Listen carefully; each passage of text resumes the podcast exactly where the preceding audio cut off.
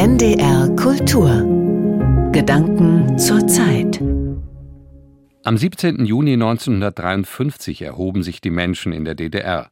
Auslöser des Aufstands waren erhöhte Arbeitsnormen, niedrige Löhne, hohe Preise, doch es ging um mehr. Es ging um Freiheit und Demokratie gegen Normierung, Zwangskollektivierung, Überwachung. Bundespräsident Steinmeier hat deshalb diesen Volksaufstand zum 70. Jahrestag als herausragendes Ereignis der deutschen Freiheitsgeschichte gewürdigt. Der Historiker Ilko Sascha Kowalczuk hat mehrere Bücher über den 17. Juni geschrieben. Während Bundestag und Bundespräsident zum Gedenken große historische Linien gezogen haben, sieht er wenig Bereitschaft zu einer vertieften Auseinandersetzung. In seinem Essay fasst er das Geschehen aus seiner Sicht zusammen und formuliert seine eigene, wenig optimistische Meinung zum Umgang der Deutschen mit diesem historischen Datum. Es liest Sönke Peters. Zwischen dem 12. und 21. Juni 1953 beteiligten sich etwa eine Million Menschen in über 700 Städten und Gemeinden in der DDR an Protesten, Streiks, Demonstrationen und Kundgebungen gegen das SED-Regime. Es ging um Demokratie, Freiheit und Einheit. Der spontane Aufstand war chancenlos. Die Alliierten hatten kein Interesse daran, acht Jahre nach Kriegsende die Nachkriegsordnung von Jalta und Potsdam zu verändern, am wenigsten der Kreml.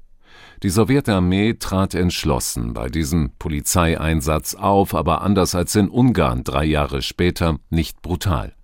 Die meisten der 55 Todesopfer auf Seiten der Demonstranten kamen durch Querschläger ums Leben, an wenigen Orten schossen die Sowjets fast immer über die Köpfe der Menschen hinweg.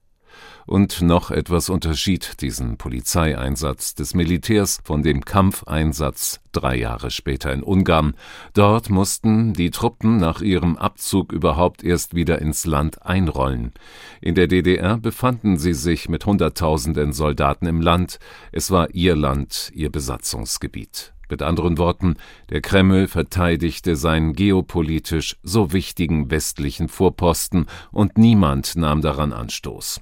Von diesem Aufstand war der Westen genauso überrascht worden wie der Osten. Es gab keine westlichen Einmischungsversuche. Unmittelbar mit Ausbruch des 17. Juni begann ein Kampf um seine Deutung. In der DDR blieb er stets der faschistische Putschversuch, die angeblich vom Westen aus inszenierte Konterrevolution. Das Märchen glauben bis heute nicht so wenige in ganz Deutschland. In der Bundesrepublik ist er 1953 augenblicklich zum Tag der deutschen Einheit ausgerufen worden.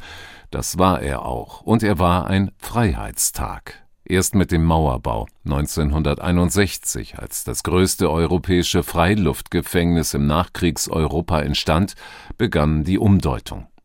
Nun setzte sich im Zuge der neuen Ost- und Deutschlandpolitik immer stärker die Auffassung durch, die DDR sei eine moderne Industriegesellschaft eigenen Typs.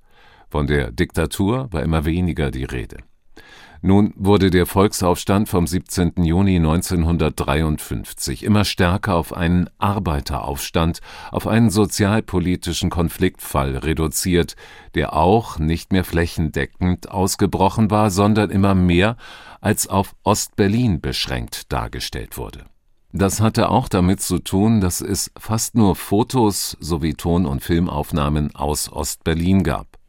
Aber der Hintergrund war ein politischer. Die Zeichen standen auf Reform und nicht, wie der Zeithistoriker Arnulf Baring, wirkmächtigster Interpret des Aufstands in der Bundesrepublik betonte, auf Revolution.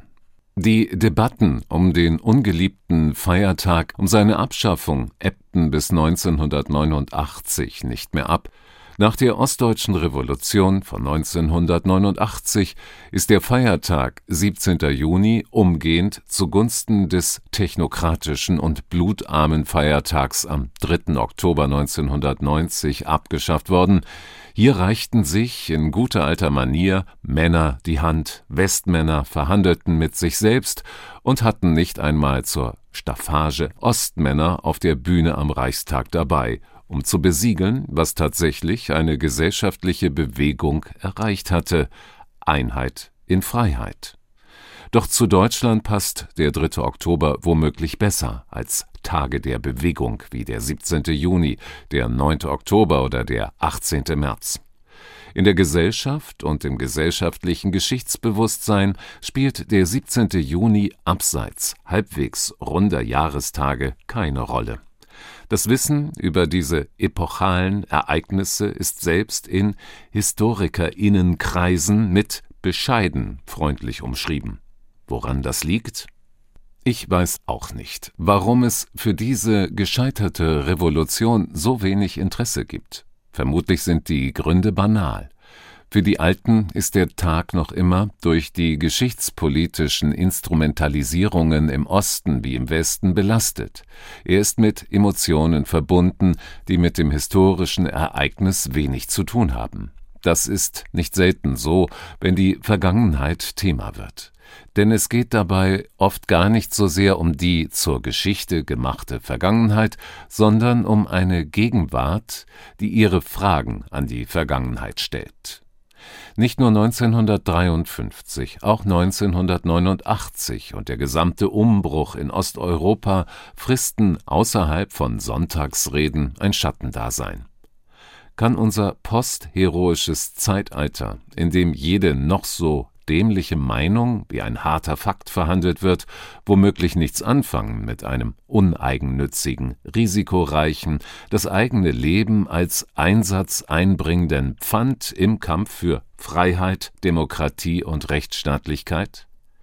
Eine Gesellschaft, in der Hedonismus mehr zählt als Leistung und Engagement, in der die Work-Life-Balance über allem steht und die materielle Sattheit ganzer, nachwachsender Generationen nichts mehr mit dem Existenzkampf letzter Generationen einst und heute anfangen kann.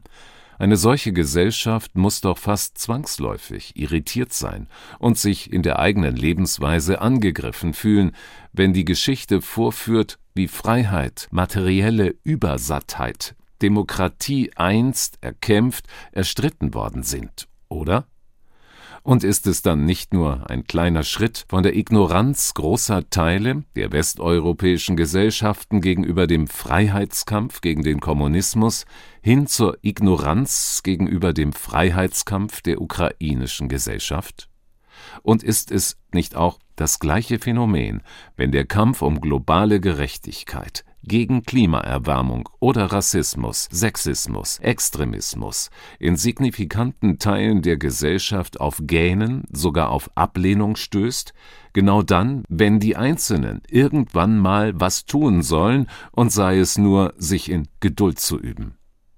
In jeder Gesellschaft gibt es etwa 20 bis 25 Prozent, die man für das politische System nicht begeistern kann, egal womit. Vielleicht sollte also damit begonnen werden zu fragen, wie jene, die Demokratie und Freiheit verteidigen und ausbauen wollen, unterstützt und gestärkt werden könnten. Wäre nicht zu diskutieren, die Anzahl der möglichen Legislaturperioden für Wahlämter auf zwei zu begrenzen, schon damit niemand in die Verlegenheit kommt, etwas nur zu tun, um wiedergewählt zu werden?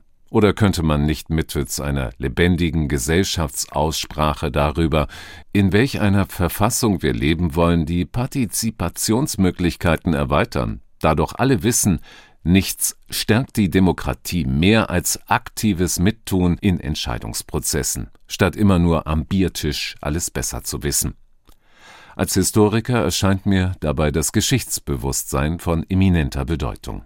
Wissen darüber, wie der Weg bis hierher aussah, welche Beschwernisse zu überwinden, welche Verbrechen zu bewältigen, welche Kämpfe zu führen waren, verhindert vielleicht nicht automatisch das Abgleiten in Extremismus und Demokratie-Geringschätzung, könnte aber argumentativ helfen. Wenn ich gerade in diesen Tagen wieder von so manchen SpitzenpolitikerInnen, aber auch anderen höre, wir wüssten noch zu wenig über den Kommunismus, die DDR, den Volksaufstand vom 17. Juni 1953, so entgegne ich, nein, nicht wir, sondern ihr. Es fehlt nicht an Wissen, es liegt vor, wissenschaftlich abgesichert, für die politische Bildung, den Schulunterricht oder die mediale Verbreitung sachgerecht zubereitet. aber die meisten künftigen GeschichtslehrerInnen verlassen heute eine deutsche Universität, ohne sich annähernd sachgerecht mit der DDR, mit der Kommunismusgeschichte befasst zu haben. Ohne es überhaupt gekonnt zu haben. Es gibt keinen einzigen Lehrstuhl für Kommunismusgeschichte. Dabei müsste es an jeder deutschen Universität, wo Geschichtslehrer ausgebildet werden, einen solchen geben. Was sollen die Lehrerinnen ihren Schülerinnen unter diesen Umständen erzählen? Ich habe mich seit über 30 Jahren mit dem Volksaufstand befasst, mehrere Bücher dazu veröffentlicht, unzählige öffentliche Aktivitäten dazu entfaltet. Nein, ich freue mich in diesem Jahr nicht über die Aufmerksamkeit, weil ich weiß, dass sie morgen schon wieder verflogen sein wird. Noch bin ich wütend darüber. Ich fürchte, im nächsten Jahr wird es mir auch egal sein. Die Meinung des Historikers Ilko Sascha Kowalczuk zum Gedenken an den 17. Juni, 70 Jahre nach dem Volksaufstand in der DDR. Ilko Sascha Kowalczuk hat mehrere Bücher zum 17. Juni geschrieben, darunter den einschlägigen Band der renommierten Reihe CH Beck Wissen. Seinen Essay für die Gedanken zur Zeit hat Sönke Peters gelesen. NDR Kultur